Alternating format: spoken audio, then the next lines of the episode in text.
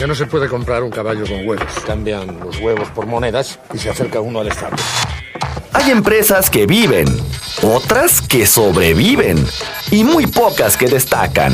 Todo depende de las decisiones que tomes como líder. Así que necesita una garantía para cubrir la posibilidad de que yo no cumpla mi parte del trato. Bienvenido a Empresas con Valor, el lugar donde encontrarás tips, consejos, herramientas y prácticas para empresarios, contadores, administradores y emprendedores. Presentado por Javier Cepeda, reconocido líder de opinión en México y gurú del crecimiento y desarrollo de empresas. Empresas con valor. Emprender también es aprender.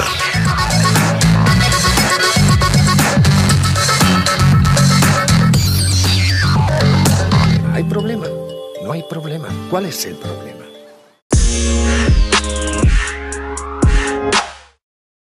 ¿Qué tal amigos? Muy buen día, qué gusto en verdad nuevamente poderte saludar en tu espacio Empresas con Valor. ¿Ya visitaste nuestra página? Empresasconvalor.com. Ahí tú eliges la plataforma digital donde nos quieras escuchar. Te saluda con mucho gusto Javier Cepeda. En verdad, neta, mil gracias por este tiempo y por este espacio en poder escucharnos. Yo tengo el gusto de llevar a cabo el, el episodio del día de hoy, que por cierto, si eres contador, si eres empresario, si eres administrador, en este episodio estoy recopilando algunos de los puntos más relevantes, sobre todo de los que me han solicitado a través de mensajes por WhatsApp, que generemos episodios de este tema. Si tú tienes algún tema en particular que quieras que preparemos y del cual nos podamos especializar, simple.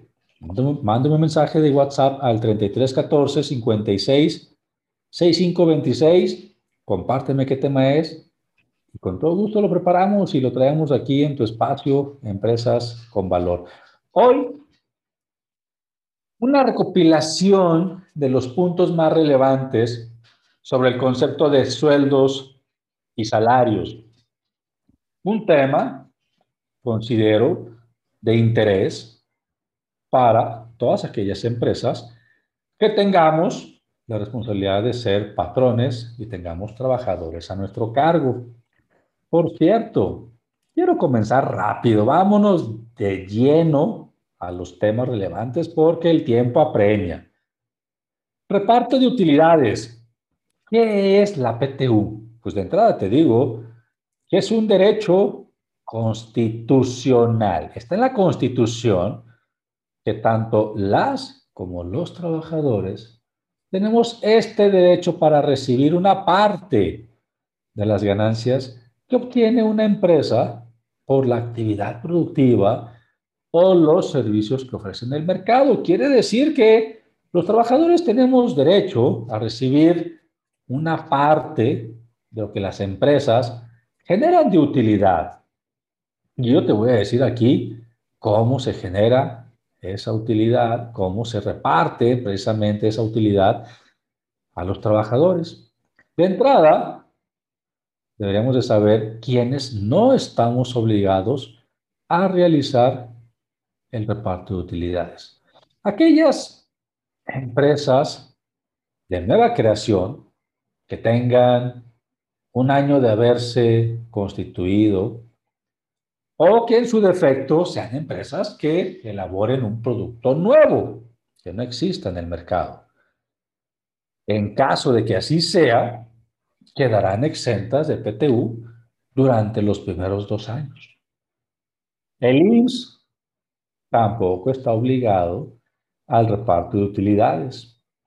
Las instituciones públicas descentralizadas con fines de beneficencia, con fines de asistencia o con fines culturales, tampoco están obligadas al reparto de utilidades. Como tampoco, me imagino que a lo mejor muchos de nosotros tenemos este tipo de negocio, escúchese con sarcasmo, empresas mineras que si también son de nueva creación o se encuentran en un periodo de exploración y que, por lógica, aún no tengan beneficios. Ahora bien, lo que nos importa, queridos, ¿qué empleados tenemos derecho a recibir la conocida como PTU o el reparto de utilidades? Todos aquellos colaboradores que estemos bajo subordinación de una persona moral o de una persona física y que recibamos un salario. Quienes hayamos trabajado por lo menos 60 días en la empresa. Y esto no tiene absolutamente nada que ver si somos de planta o solamente trabajamos de manera eventual. Ahora bien, ¿quiénes más tenemos derecho a recibir la PTU? Trabajadores de planta, es decir, ellos que permanezcamos en la empresa por tiempo indeterminado. Pero también ex trabajadores, ex trabajadores. Y esto no tiene absolutamente nada que ver si renunciaron o fueron despedidos. Siempre y cuando hayan sido subordinados y siempre y cuando hayan trabajado por lo menos 60 días en la empresa. Y mucho cuidado con esto, queridos, porque en ocasiones cuando te vas de una empresa o te van, te entregan tus partes proporcionales de aguinaldo, de sueldos, de vacaciones, pero ¿qué crees? Todavía no de PTU, todavía no de utilidades, porque todavía no cierra el año, entonces hay que tener mucha atención ahí para buscar, preguntar, investigar si la empresa generó utilidades el ejercicio anterior y si así fuera, para reclamar. Quienes tenemos también derecho, somos trabajadores por tiempo determinado, trabajadores de confianza, e incluso estos podrían aspirar a un reparto de utilidades de un 20% adicional. Madres trabajadoras. Y ahora, ¿cómo es este proceso del cálculo de las utilidades? El 10% de las utilidades totales de la empresa se divide en dos grupos o en dos pagos. La mitad de ese 10% se debe de repartir entre todos los trabajadores de acuerdo a los días laborados en el año. Esto significa que deben de sumarse todos los días de todos los trabajadores laborados en conjunto. Y la otra mitad será distribuida de manera proporcional a los sueldos anuales de cada trabajador. Esta cantidad es cuando puede variar según el sueldo que tiene cada uno.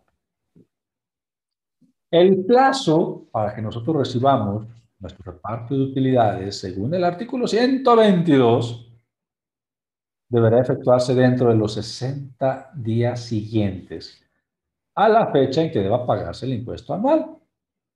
Esto, queridos, es cuando se paga el impuesto anual posterior a la declaración anual tanto de personas morales.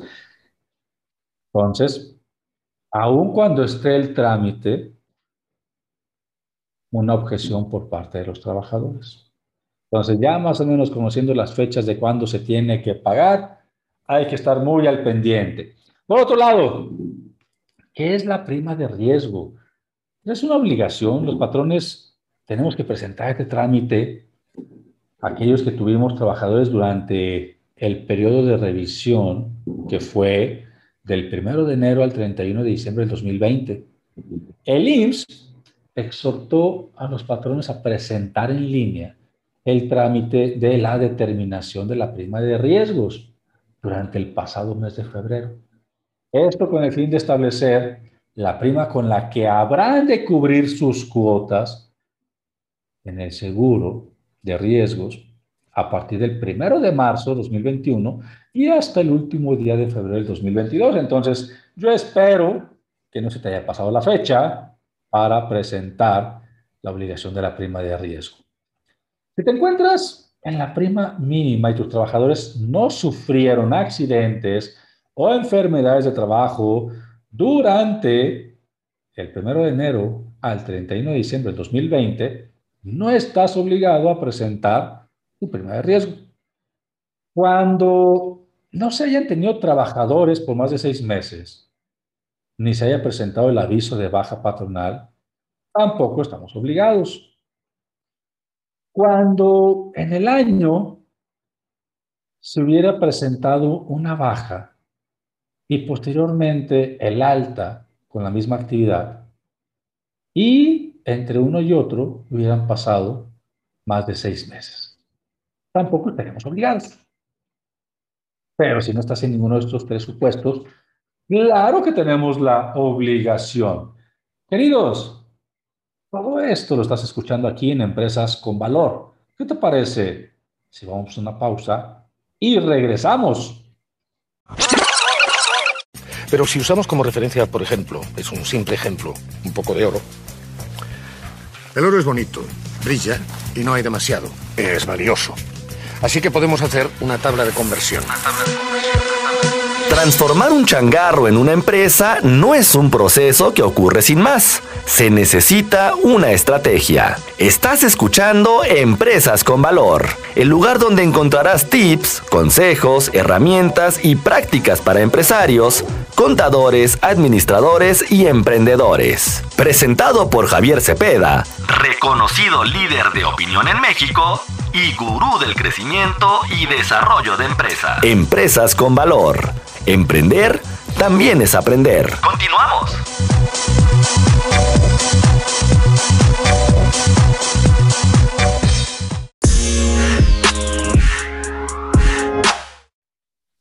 Me da gusto que continúes aquí con nosotros en Empresas con Valor, el lugar en donde llevamos tips, consejos, sugerencias y contenido de interés que puedes poner en práctica para el beneficio y el desarrollo de las empresas. Te saluda con gusto Javier Cepeda. En verdad es un gusto que todavía estés aquí escuchándonos, que estés muy al pendiente de nuestros podcasts, que puedas compartirme a través de mi WhatsApp 3314 56 6526 cuáles son los temas que te gustaría que compartiéramos. Continuamos. Las partes más sensibles del esquema de sueldos y salarios. Y ahora vamos a platicar un poco sobre lo que son las cuotas, tanto del IMSS como del Infonavit, o conocidas también como obrero patronales. Son el total de aportaciones que deben hacerse en el ámbito de seguridad social para los trabajadores de una empresa. Las cuotas de Infonavit, como su título lo dice, las cuotas obreros patronales, son pagadas tanto por el trabajador como el patrón. Esto de manera conjunta, donde cada uno tiene los diferentes porcentajes ya establecidos de aportación según la ley. El pago de estas cuotas, queridos, asegura al trabajador tres grandes beneficios para salud, para su retiro y para vivienda. Ahora, ¿cuáles son los componentes de las cuotas de Infonavit o de las cuotas obrero patronal? El salario base de cotización del trabajador, la UMA.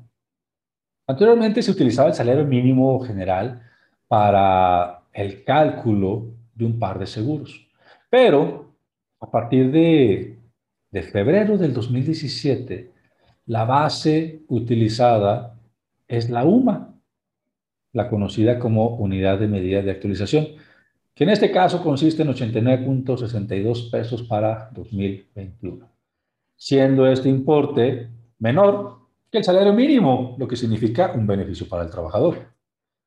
Ahora, los porcentajes fijados por la Ley del Seguro Social de manera obligatoria, al estar dados de alta en el IMSS, somos beneficiarios de cinco principales seguros. Y en cada uno de ellos se va destinando un porcentaje diferente de, las, de la deducción. Por ejemplo, el seguro de enfermedad y maternidad. Un seguro que cubre al trabajador y a sus familiares beneficiados de manera médica. Para las mujeres, el seguro de maternidad es efectivo durante y después del embarazo, así como diferentes prestaciones en especie. Por ejemplo, para las prestaciones en especie, se trata de un cargo correspondiente de manera íntegra al patrón, en donde el empleado no debe aportar absolutamente nada. Existen dos modalidades. La cuota fija se calcula basada en la UMA. Un tercer seguro, el seguro de riesgo de trabajo. Un cuarto seguro por invalidez y vida.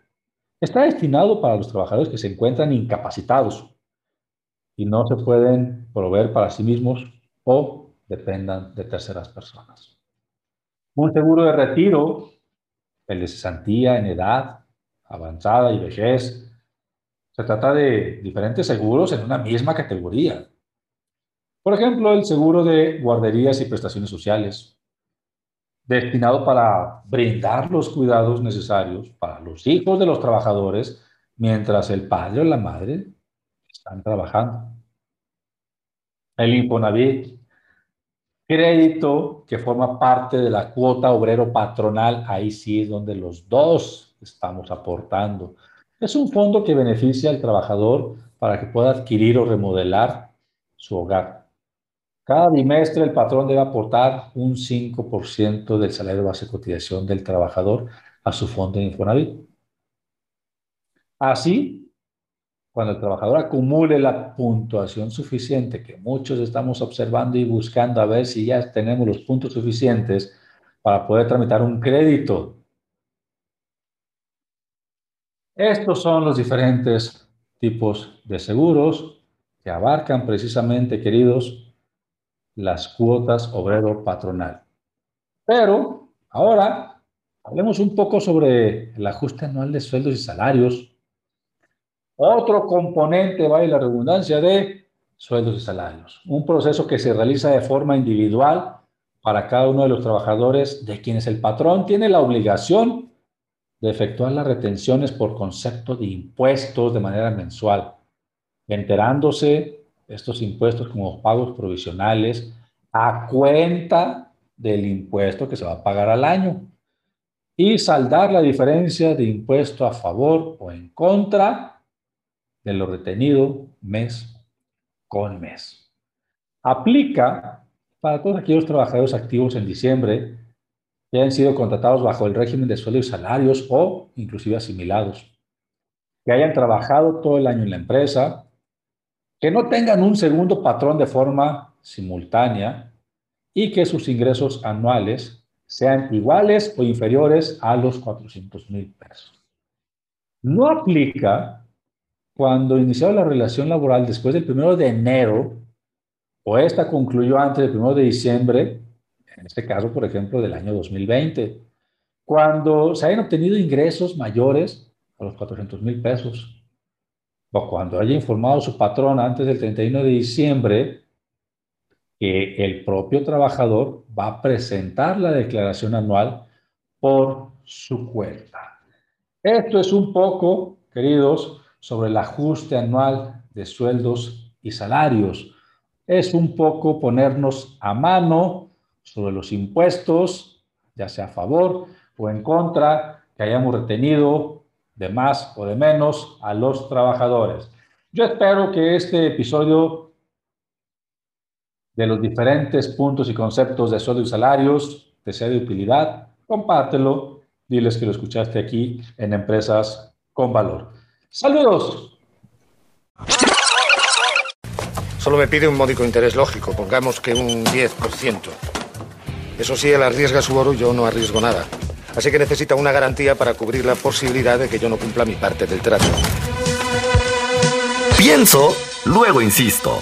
El camino del empresario siempre presenta sus piedritas y el éxito viene de la constancia. Esto fue Empresas con Valor, el lugar donde encuentras tips, consejos, herramientas y prácticas para empresarios, contadores, administradores y emprendedores. Presentado por Javier Cepeda, reconocido líder de opinión en México y gurú y desarrollo de empresas. Empresas con Valor. Emprender también es aprender. También es aprender.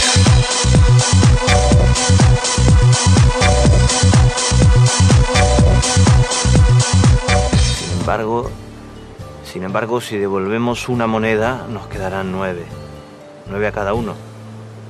Así que si aún debemos diez monedas, al cabo de un año seguiremos con el mismo problema y además tendremos menos dinero.